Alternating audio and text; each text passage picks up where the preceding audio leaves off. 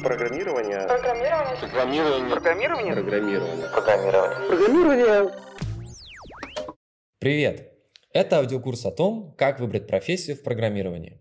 Мы расскажем, зачем его изучать, где оно используется, как в нем развиваться, какие профессии и языки пользуются спросом и как выглядит рабочий день разработчиков.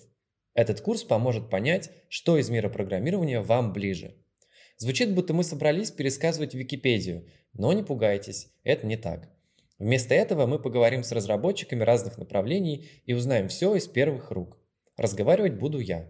Меня зовут Валера, и я кое-что знаю о программировании. Но я не работал в индустрии и не знаю, как она устроена изнутри. Поэтому хочу разобраться, что такое сфера программирования и как в ней ориентироваться.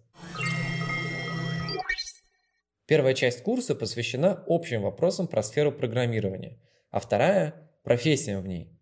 Чем они отличаются, для кого подходят и как долго нужно учиться, чтобы овладеть одной из них. Всего профессий и разработчиков, с которыми мы будем говорить, будет 6.